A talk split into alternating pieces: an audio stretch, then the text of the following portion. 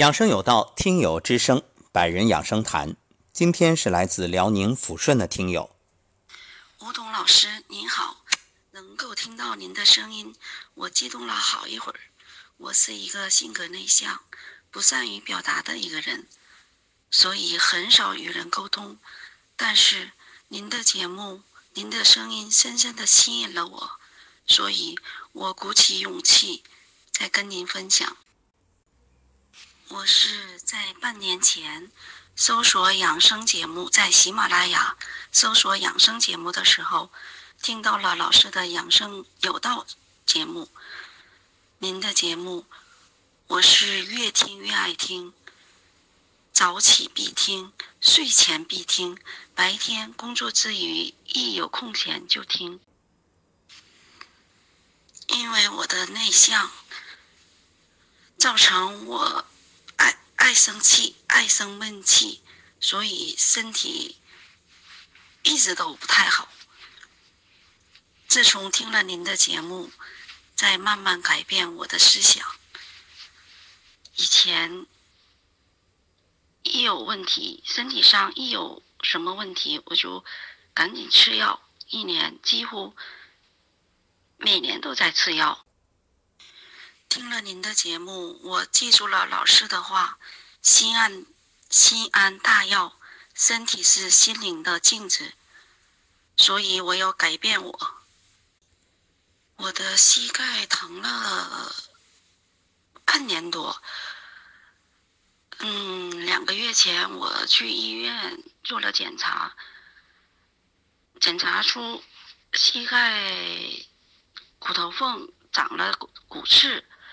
吃了两个月药也不见效，但是我听了您的节目以后，我不想再吃药了，想通过站桩、颤抖功改善我自己，可以吗，吴桐老师？我的表达能力很差，想有很多想说的，但不知道该怎么说。总之，我会一如既往的每天听您的节目，感受您的节目。非常感谢吴桐吴桐老师办了这么好的节目，感谢您的大爱。感谢来自辽宁抚顺听友的分享，虽然很简短，但是在我看来，平时内向的他，敢于突破自己，用语音来分享。这就是一个非常大的进步，要为你点赞。我相信下一次的分享一定会更棒。其实人生啊，都是这样，万事开头难。所有没做过的、没尝试过的，能够突破性的第一次，这就非常了不起。然后根据您的描述呢，能够听得出来，你看，无论是生气还是吃药，都是对身体的伤害。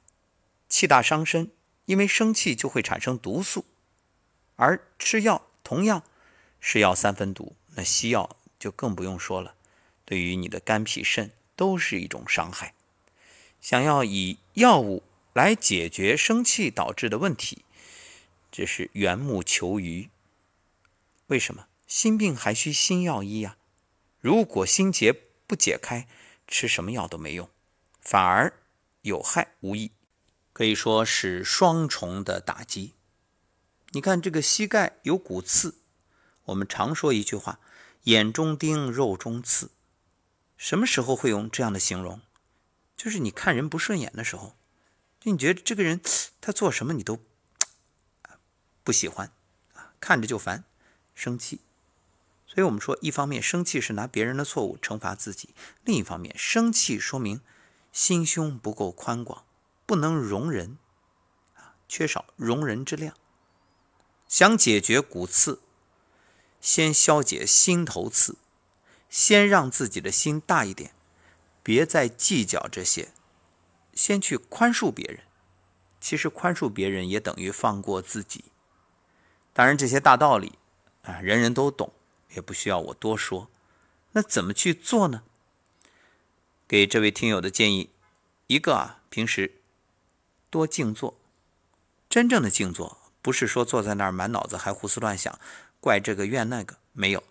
坐下来，可以在内心四句话，给身体对不起，请原谅，谢谢你，我爱你。